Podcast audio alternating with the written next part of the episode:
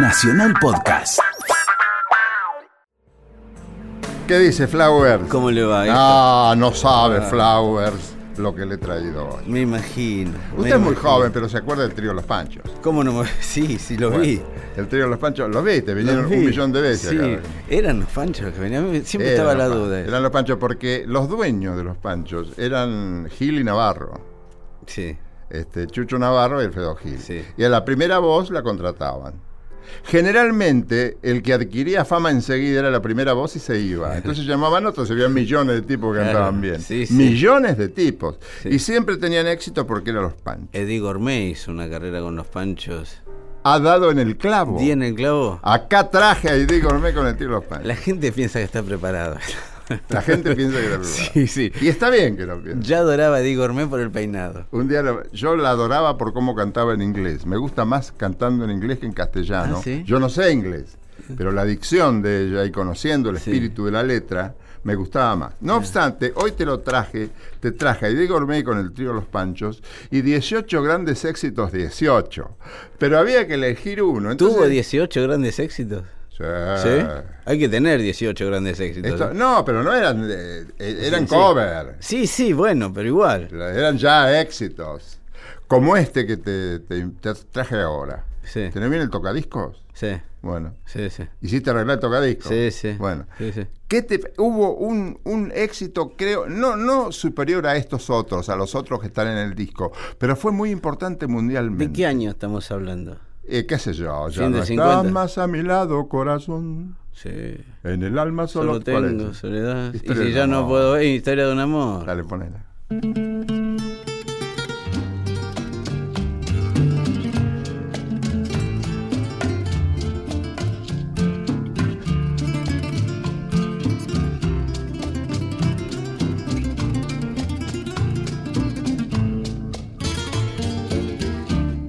Estás más a mi lado, corazón. En el alma solo tengo soledad. Y si ya no puedo verte, porque Dios me hizo quererte para hacerme sufrir más. Siempre fuiste la razón de mi existir. Adorarte para mí fue religión. Y en tus besos yo encontraba el calor que me brindaba, el amor y la pasión. Es la historia de un amor como no hay otro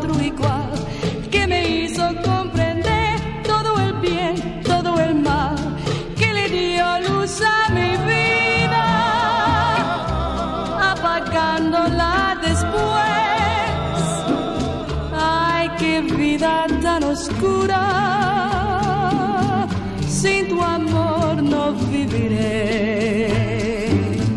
Es la historia de un amor.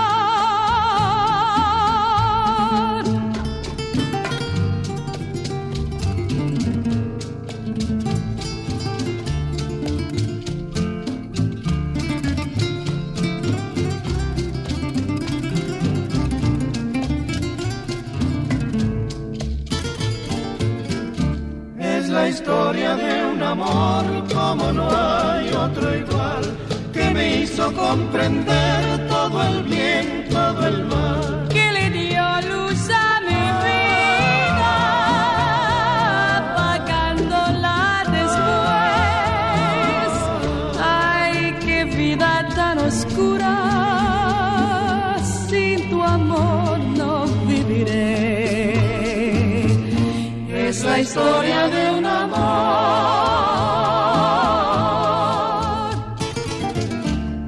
Historia de un amor que ha tenido. ¿Cuántas versiones tuvo esto? Que millones. Acá, acá hubo versiones en tiempo de tango, de Bayón. De, de- uy, Bayón, después te voy a hablar del Bayón. ¿Conociste el Ah, Bayón? Sí, no, no, no, sí, sé No, que porque no es- habías nacido. No, no, claro, no lo vi. Bueno, el después te cuento. Bueno, eh, mira lo que te traje. A ver. Un disco que es cada vez que se hace una encuesta sobre que esas encuestas tan arbitrarias que determinan el disco más importante de el momento más siempre aparece este Hay tantos discos más importantes. Claro, por eso, pero cuando un disco aparece en todos los el disco más importante de la historia del rock argentino, el disco más influyente de la historia del rock argentino. Ah, te quería decir una Sí. cosa, no quiero olvidarme. No, no se olvide. No sabes lo que te agradezco que una vez hayas editado, no sé si en, en colaboración con una radio o qué, la historia del blues. Sí. Vos editaste la historia del sí, blues. Sí. Bueno, yo entré en el blues a raíz de vos Sí. y no me fui más. Sí, sí. No, era un, un catálogo que había aparecido que. De esos que aparecen, como 500 canciones que tenía un tipo que se murió y aparece y los herederos no les interesa y la ponen en, la ponen en subasta. Ya te lo agradecí, ahora estoy en paz con mi conciencia. Bueno, me alegro, me alegro, que me alegro. Buena obra, ¿eh? Sí, sí, había de todo. Muchas pibe, gracias. tenés Gracias. futuro vos. Mirándote a vos. Bueno, ¿qué trajiste? El disco que este que es el disco, yo consideraría el disco más este trascendente del rock argentino, que se llamó Artó, de Luis Alberto Spinetta, Ajá. firmado por Pescado Rabioso. Pescado Rabioso fue una banda que tuvo Luis después de Almendra, muy influenciada por Led Zeppelin, por el sonido de esa época, ¿no? Pescado rabioso ya desde el nombre es bastante surri- es, un pescado hidrofóbico, digamos. Un pescado rabioso es un pescado que Mm. tiene fobia al agua, con lo cual eso era un poco la banda. Es pobre. pe- Eh, es- para un pescado. bueno, eso era pescado rabioso, no tenía un lugar, era, Claro. era una, una banda Ah. que no había nada todavía Sí. se separan, pero le quedaba un disco por hacer. Entonces Luis dice, yo voy a hacer el disco. Se llama Pescado Rabioso, pero lo hace él y llama a Emilio del Guercio, bajista del con Almendra, y a Gustavo Espineta, el hermano. Son los dos únicos tipos que llama para hacer el disco. Disco que se grabó. Yo lo hablé muchas veces con Luis. Fue, es mi disco, fue el primer disco que yo tuve. ¿Sí? Eh, y lo hablaba con Luis. Luis me dijo algo de ese disco que después salió en otros lados. Me dijo, ese disco fue el erupto después de un uvasal. Las imágenes de Luis eran así. Es- Bueno. Fue como todo lo que tenía. Todo que salió, pero no va a ser siempre así todo. Sí. Esto salió ahora sí, ¿sí? Sí. Le dije, ¿por qué no, no, no hay que grabarlo de nuevo ni nada? Este disco es así, porque está como mal grabado, incluso. O no aprovechado totalmente. Me contaba Luis también que un día acá en Cana, en la comisaría 31, Cabildo y. Cabildo Coso. y. Sí, Cabildo al Coso. 500, 600, por ahí, ¿sí? Este. Cae en Cana ahí, lo meten en el calabozo, porque no, no le dieron tiempo a explicar quién era. Lo vieron pelilargo, mal vestido. Mirá, en Caminando una a la- comisaría muchas opciones. No, tenés. no, pues lo meten en el calabozo. Y dice Luis, yo entro al calabozo y veo una frase mía de ese disco escrita. No. Sí. Una frase que es, qué solo y triste voy a estar en este cementerio. Y él le puso abajo lo que sigue, qué calor hará sin vos en verano. Que es un disco dedicado a- al poeta Antonín Artaud, un tipo que hizo radio también, que terminó en un loquero, como terminaremos todos Todos nosotros. nosotros. Y, y es un disco que, como los libros de Borges, lo que tiene de bueno es que a todos nos llevó a leer Artaud. Ahí está, ¿ves? Es una buena Es- apreciación. Y, ¿eh? sí, y de ahí a la, a la literatura negra Sí. francesa y media cuadra. Sí. Así que caímos todos en. Siempre y cuando no te toque un nombre falso. No, bueno, te daban nombre falso. Sí, te daban. Y había tipos que lo buscaban y había tipos que decían que lo habían encontrado y lo habían leído. Porque Sí. chantas hubo siempre. Chantas hubo así. Bueno, había uno, Habemos siempre. hubo uno que hacía un tour de- del el tour de Borges en Buenos Aires y se volvía loco porque ese cuento que se llama Atlón Urbis, que no me acuerdo cómo se llama, que son cuatro nombres de que inventaba él. Sí, ya sé cuál es. que empieza diciendo en una calle en, la- en una casa en la calle La Rea 421 de No Ramón Mejía". existía. no existía No, no existía. Una vieja se enojó, lo agarró al guía trompado. ¿En serio? sí me imagino Sí. y sí cómo me está engañando usted cómo no está no no existe Sí. bueno Spinetta con hizo eso nos acercó a otros mundos desde ese disco y te traje justamente el tema que tiene la letra que encontró él escrita en ese calabozo qué solo y triste voy a estar en este cementerio cementerio club de Luis Alberto Spinetta Meta. Justo que pensaba en vos,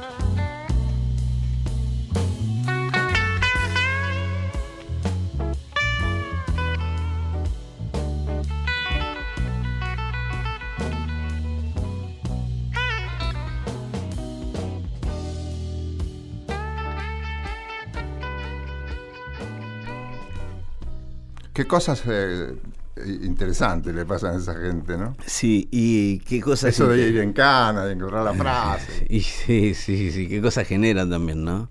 Bueno, tengo una perlota grande como una catedral. Me imagino. Esto es una perla extraordinaria. No es, no es eh, secreto para nadie que la- los ritmos brasileños siempre gustaron acá. Sí. Las cosas brasileñas. Primero el samba, después otro tipo de ritmos que venían. Y de pronto aparece un niato que tocaba el cavaquinho, que se llamaba Waldir Acevedo, que introduce el bayón. ¿Pero qué es el cavaquinho? El cavaquinho es un instrumento que de, de cuatro cuerdas que depende del cavaco, que es más grande. Ah, sí, sí, sí, ya sé, el sí sí, sí sí, sí, muy popular también. Sí, sí, sí, el cavaquiño, es, tenía un sonido muy agudo, muy, lindo, agudo pero agradable. Entonces viene el bayón, viene el bayón delicado.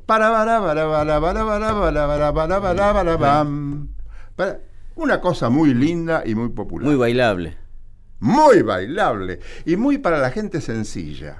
Y el si baile. querés otro día claro. hablamos de cuáles son los gustos de la gente sencilla y qué considero yo la gente sencilla. El paso, doble, el paso doble entra en la gente sencilla. Sí, porque lo puede bailar todo el mundo. Es un paso doble. Sí, es un paso doble. Un paso doble. Dos pasos, dos pasos. Bueno, viene el bayón Sí. y todo el mundo lo toca. Lo tocan este, orquestas características, eh, Varela Varelita, todo el mundo tocaba el bayón. Sucede que en el año 1950 Troilo se decide aceptar un contrato, Me imaginé la situación, ¿no? ¿Es lo que me estoy imaginando? un, no sé, ¿eh? un contrato para ir a San Pablo.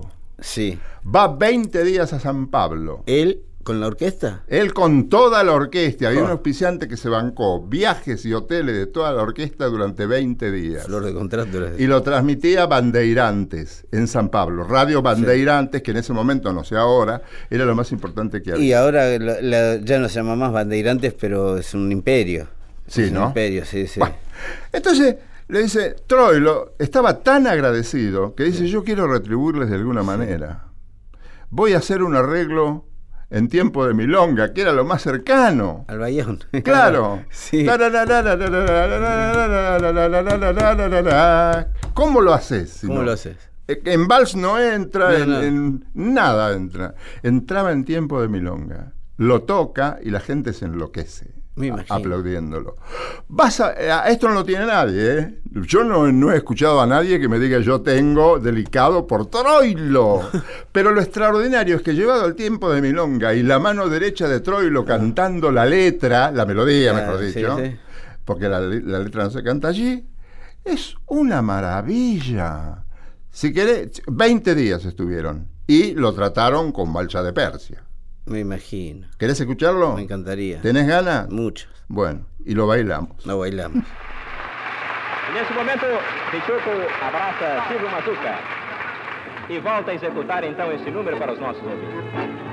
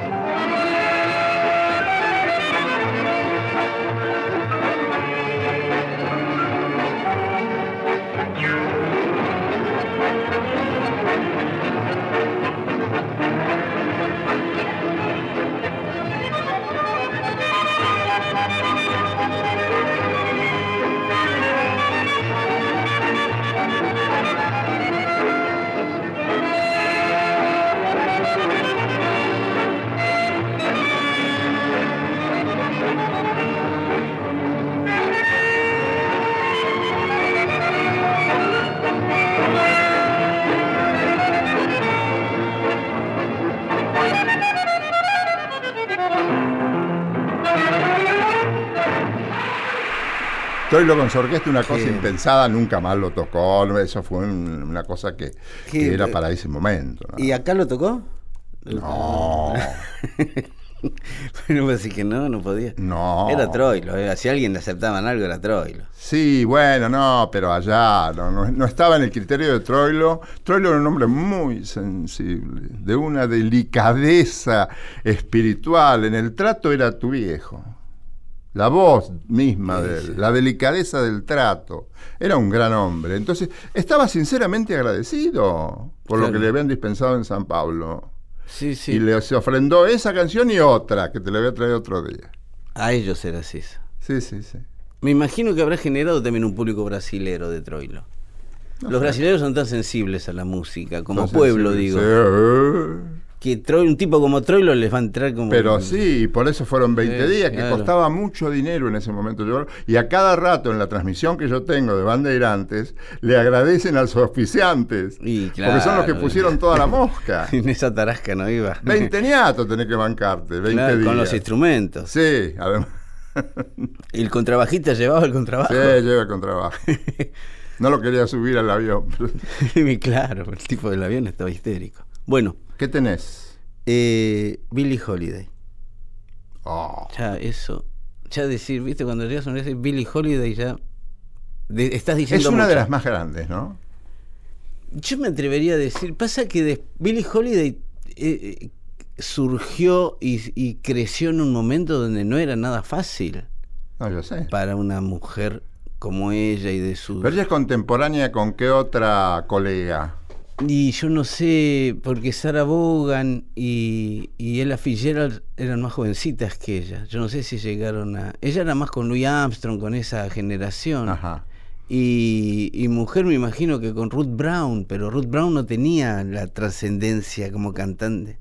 Ruth Brown era una cantante de, de orquesta. Tuvo una vida compleja. De con ¿no? Basie. Tuvo una vida compleja, mucha, hay mucha leyenda, Ah, mucho ¿sí? que no se Ah, sabe ¿sí? si es cierto, si no, qué pasó.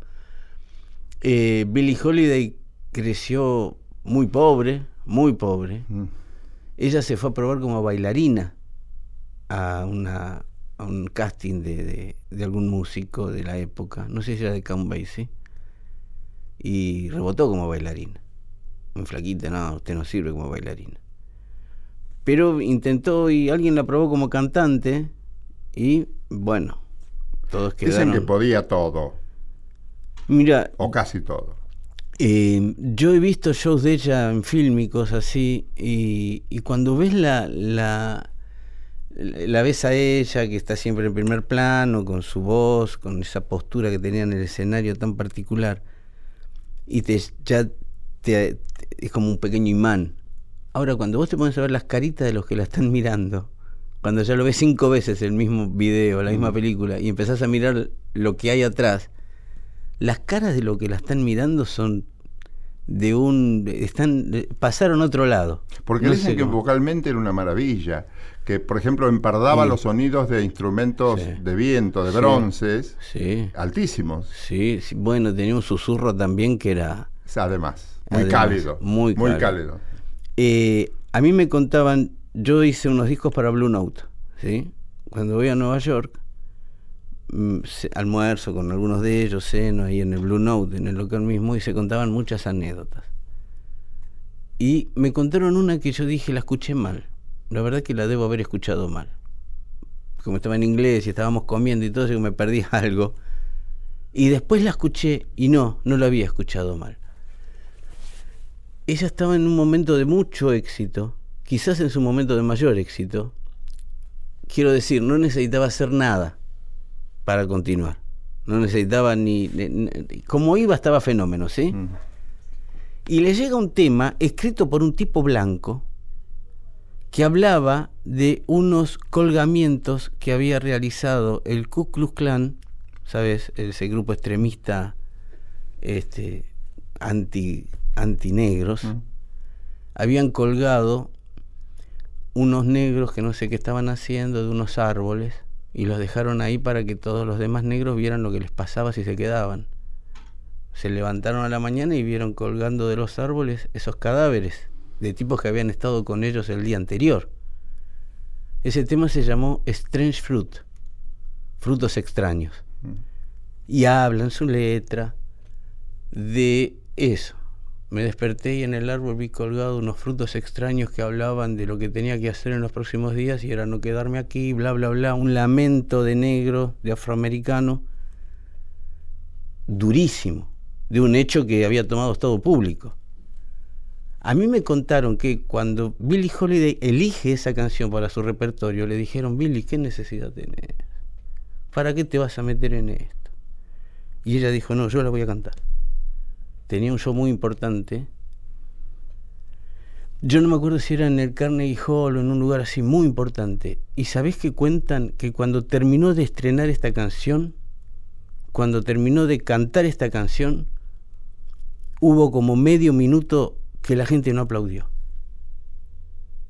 Después estalló en una ovación. Pero hubo como 30 segundos, terminó la canción y hubo 30 segundos que Sí, el- quedaron- la perplejidad, ¿no? Sí, perplejo, esa es la palabra, la perplejidad que Que no te deja reaccionar. no, no reaccionó la gente. Después uno aplaudió y se dieron cuenta, ah, sí, muy lindo, muy bien, muy bien, pero lo que cantó, Como en las películas empiezan claro, claro, fue y después empiezan a aplaudir todo como locos. la perplejidad que generó con esa canción, sí, parece que no se igualó nunca. Así que vamos a escuchar Strange Fruit por Billie Holiday. Genial.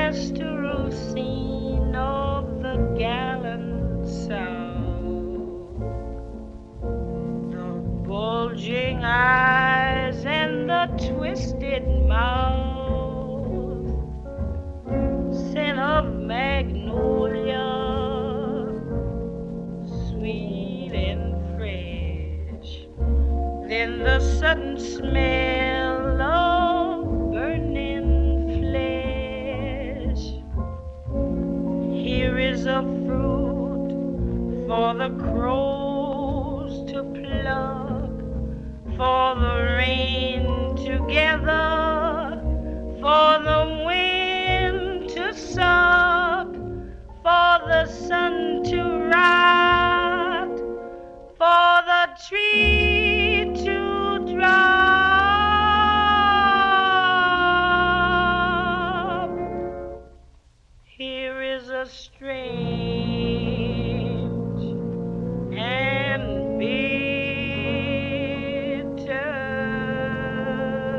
Mirá lo que te traje. Héctor Larrea, Bobby Flores.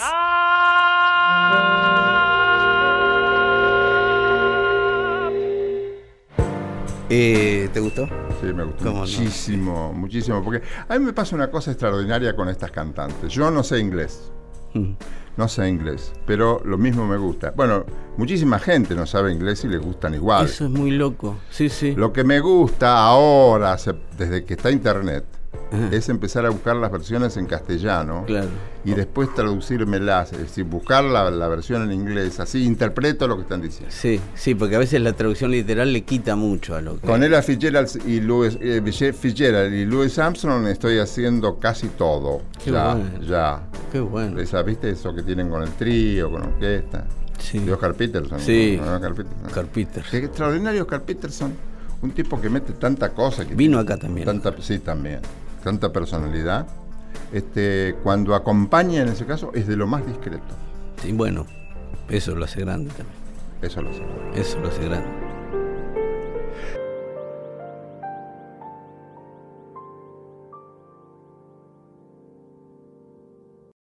Mirá lo que te traje. ¿Qué? Vos sabés que en un determinado momento generó mucho problema entre los dos protagonistas principales, entre Borges y Piazzolla, el Mm. tema de las grabaciones que hizo Astor con Sí. El Mundo Rivero, con Luis Medina Castro, Sí. sobre determinados este, momentos de la carrera de, de Borges. Es un disco solo ese, ¿no?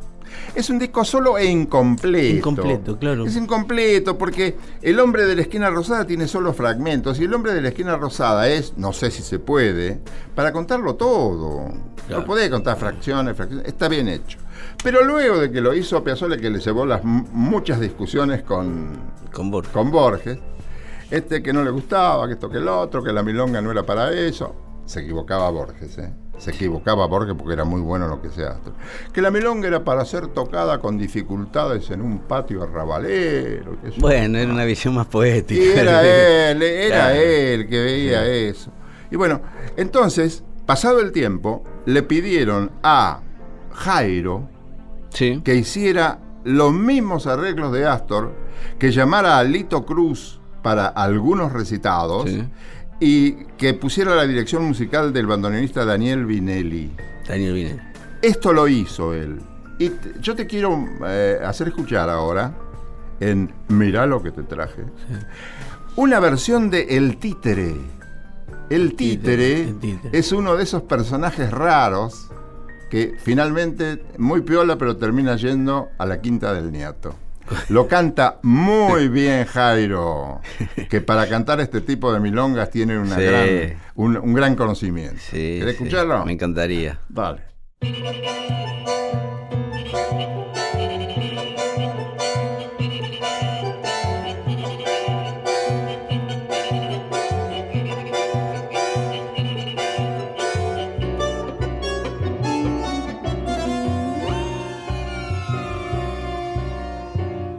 Compadrito le canto, que era el patrón y el ornato de las casas menos santas del barrio de Triunvirato. Atildado en el vestir, medio mandón en el trato, negro el chambergo y la ropa, negro el charol del zapato como luz para el manejo, le marcaba un garabato en la cara al margarifo, de un solo brinco a lo gato.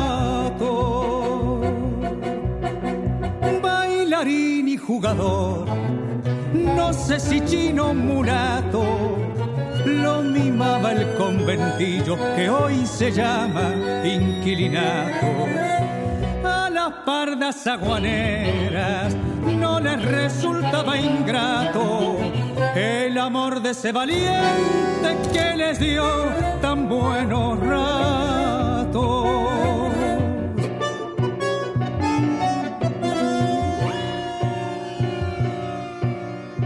El hombre, según se sabe, tiene firmado un contrato con la muerte en cada esquina.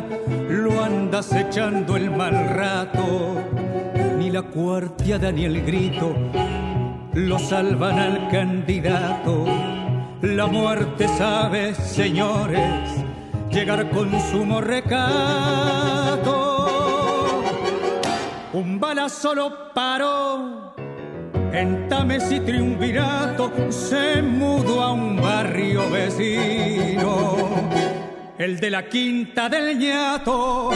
El titere. ¿Qué? Sí, sí, sí. Y Lito Cruz estaba también acá, me llamó Lito la- Cruz estaba también en, otro- en otras bandas, ¿no? En otras pistas. Muy bien. Sí. El Lito Cruz, el Lito Cruz. Está divino. Es un- qué tipo divertido, Lito Cruz. Maravilla de tipo. Sí. Maravilla de persona. Y qué maestro. Ah, Qué, sin duda. qué sin maestro duda. de, de actuación. de sí, sí. Eh, mirá lo que te traje yo. A ver. Acá te voy a sorprender. Espero que gratamente. A ver. Este tipo se llamó Graham Parsons. Graham Parsons eh, se murió a los 27 años. Hay una leyenda en el rock que dice que a los 27 años se fueron los mejores, porque a los 27 años se murió Hendrix, se murió Janis Joplin, se muere Jim Morrison, se muere el de Nirvana, Kurt Cobain se muere a los 27 años también. Es como un momento, parece... Este fue el primero que se murió a los 27. Y no aparece en ninguna lista, ¿eh? porque no es muy famoso. Tenía una banda que se llamaban los Flying Burrito Brothers. Los Flying Burritos es un sándwich. Es un- como llamarse acá los hermanos pebete de jamón y queso. Sí. ¿sí? Eh, Los él latinos. tenía un par de latinos en la banda, sí, sí. Él era el mejor amigo de Keith Richards, de los Rolling Stones. El mejor amigo americano de Keith Richards era Graham Parsons. No tenés amigos, Gordocito. Claro, Graham Parsons. Ahí, ahí todos le prestamos atención a Graham Parsons. Ah, ¿viste? Dicen que el gran tema Wild Horses de los Rolling Stones, muchos antes se lo habían escuchado a Graham Parsons. Lo cual es muy probable porque es un tema raro en la discografía de los Rolling Stones. No tiene los acordes que habitualmente usan los Rolling Stones para sus canciones. Pero bueno, no, es de ellos. Graham Parsons era teólogo. Era un pibe universitario. La teología es el- el- el- la rama de, de- de la ciencia que estudia las religiones. ¿sí? O sea, Graham Parsons tenía inquietudes raras para un rocker. ¿sí? Experimentaba mucho con drogas, experimentó mucho con el ácido lisérgico, que en ese tiempo ni siquiera estaba prohibido. Era como una cosa rara, el LSD. Sí, no se había legislado nada. Claro, no, no, todavía no se sabía bien, Claro. todavía no se había muerto nadie. Si no se sabía de qué se trataba. Claro, y no se había muerto nadie de eso. Claro. Eh, él se muere de una sobredosis de LSD a los 27 años, en medio de un descomunal éxito con su banda, con los Flying Burrito Brothers. Qué picardía. y de una incipiente carrera como solista dentro de la música country rock que este, había encontrado en él un sonido que hasta ese momento no existía en el country, que era eh, la melodía por sobre lo bailable y por sobre lo rítmico, la letra. Eh, así que yo te traje algo de Graham Parsons, a quien yo admiro muchísimo, porque con los pocos discos que hizo, aún hoy sigue marcando caminos de modernidad en una música que quizás ya no aceptaría otra lectura, como es el country, la música country de los Estados Unidos. Ajá. Es como el folclore nuestro, ¿no? Así que te traje algo de Graham Parsons que se llama She, que habla de una parejita de negros del Mississippi que son felices en su pobreza.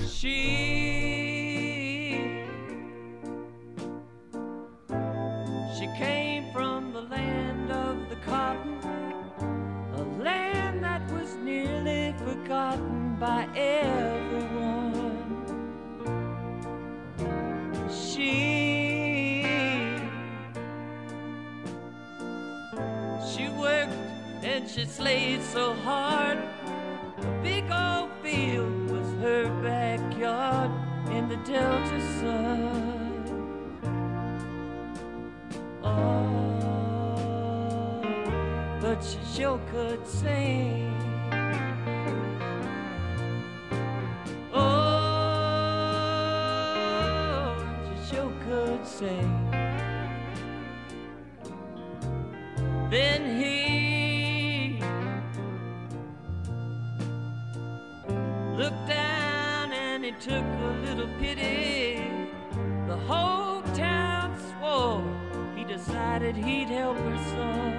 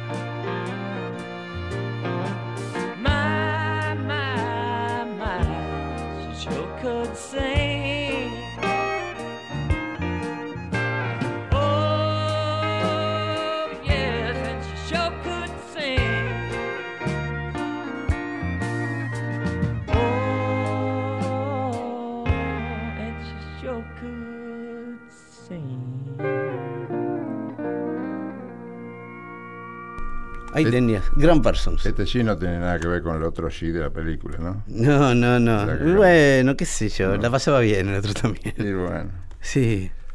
Te traje un pianista, pero un gran pianista, del primer nivel de los pianistas argentinos. Que hubo, hubo varios acá. ¿eh? Sí, seguramente me vas a estar de acuerdo conmigo, se llama Eduardo Lagos, Sí, sí. que es odontólogo además. En el nivel, no sé si vos lo reconoces así, de Adolfo Ábalos, del Mono Villegas, de Manolo Juárez, Claro. Sí, sí. de- del Pibe Navarro, Jorge Navarro. Jorge era. Muy buenos pianistas. Sí. El Mono Villegas fue un pianista sensacional aún en su época, ¿no? Sí, sí, y se admiraban. Con Lagos. Se admiraban con Lagos y se admiraban con Adolfo. Eran muy contemporáneos, quiero decir. Adolfo le regaló un piano para Ah, que mira. estudiaran los hijos de Adolfo. Eso es un regalo. Eran muy contemporáneos, claro. El que grabó poco, Lagos, yo tengo un solo disco, a lo mejor hay más. Pero fíjate qué invitados tenía. Astor Piazzolla en bandoneón, que no va a tocar en la pieza que yo te traje, porque no es lo más feliz de, De Astor. de Astor Ah, mira. tocando folclore, no. Después, este, Domingo Cura en percusión y un niato que se llama Hans Oreja, que toca la armónica, que no sabes quién es. Armónica. Hugo Díaz. Hugo Díaz. Claro, porque Hugo Díaz tenía contrato con la RCA. Ah, sí, sí. Y esto era para un sello Trova. ¿Te acordás del sello Sí, Trova? de- Que estaba todo bueno. Era de don Alfredo Radosinski. Sí, claro. Don Muy Alfredo. bien. Muy bien, Flower. Don Alfredo era un. eh, Qué oído, qué oído, don Alfredo. Esas cosas no se, no se deben olvidar. Y está Dante Amicarelli, está Moncho Miel, un montón de tipos. Pero yo te elegí algo que este Hans Oreja, Hugo Díaz, Hay que ponerse. ¿Sabes que le falta una oreja? Este, Hans Oreja, manos y oreja, este, tenía contrato de exclusividad con la RCA. Entonces tenía que pasar inadvertido. era- Recién ahora se traduce el nombre cuando ya. Bueno, ¿quién va a protestar? En ese momento no se sabía tampoco. No, no se sabía. No se sabía. Era secreto en serio. ¿eh? Se sospechaba. Sí. Se sospechaba. La, la- la chacarera es de Julián y Benicio Díaz y de Yupanqui. Yupanqui se aposentó mucho tiempo para aprender guitarra y costumbres santiagueñas en la casa de los Díaz. Ah, sí. Cachilo y el Soco, claro. Yupanqui iba a la casa de los días a agarrar la. la agarrar la primero mística. la amistad de ellos a quienes amaba con delirio. Los días eran muy, muy auténticos, muy genuinos. Tanto que un día le estaban enseñando a Atahualpa a rasguear la chacarera. Sí. Y después de mucho, mucho, mucho ensayar, ensayar, ensayar, le dice a Atahualpa, ¿y qué tal? Y el soco le dice, está bien, pero ahora tocala en quichua. Esto es una demostración de cómo se toca el piano, la olvidada, con Hans Oreja, Hugo Díaz en armónica.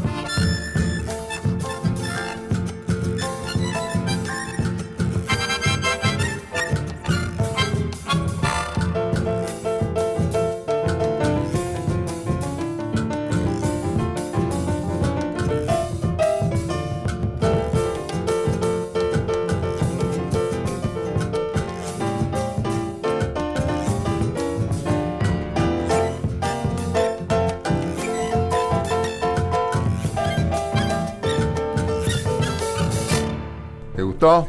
Divino. Eduardo Lagos. Divino. Qué armoniquista también Díaz. Él participó, Lagos, Lagos participó en dos discos, en dos versiones de discos de Hugo Díaz, en esos, esos famosos tres discos de Hugo Díaz, esos larga duración de, de folclore. Es, es muy. eh, Hugo Díaz. Yo me quedé con Hugo Díaz. Lo de Lagos lo tenía más Un o menos. artista de la gran flauta. ¿Y sabés con quién lo linkeo mucho? Lo uno mucho eh, en alguna forma espacial, si querés, porque no sé si se conocieron incluso. Con Uña Ramos. El quenista. Me parece que se conocieron. Debe porque ser. el Uña se fue prontamente a París. Claro, claro. Uña se fue de acá. El Uña se fue de acá Sí. y empezó a tocar en los subterráneos. Ahí lo conocí yo. yo. Yo pasaba y yo lo conocía de acá. Yo quería conocer a mi artista. Eh, Pero resulta que mi artista estaba ocupado en ese momento. Me lo dijo la chica enfermera que vivía en su casa, un despelote para hablar porque ella hablaba francés. Y el uña no sé cómo se entendía con Y me dice, no, está en el subterráneo. ¿Cómo en el subterráneo? Sí, está tocando, dice, porque es lo que hace. Pasa el tiempo y aparece en la Argentina. Le digo, ¿cómo te fue? Muy bien, soy un artista de primera, gano plata y trabajo en teatros llenos. Ah, mira. Y sí lo conoció Hugo Díaz, porque Claro. él, él vino acá en vida de Hugo. Ah, Sí, señor. Sí, sí. ¿Qué, qué, qué? Porque son instrumentos raros para el folclore, para, para Sí, salir del, del- Pero había una mutua admiración. Ah, mira, yo eh, por la obra de uno y de otro, yo digo, Sí, estos sí, dos sí, tipos sí, algo sí, deben sí. tener en común. Sí. La época, aunque sea. Tengo una, hay un amigo en común que un día te lo voy a traer porque te va a contar algunas anécdotas Por favor. de ambos. Muy entretenidas. Muy bien. Bobby Flores y Héctor Larrea. Mirá lo que te traje en la radio de todos.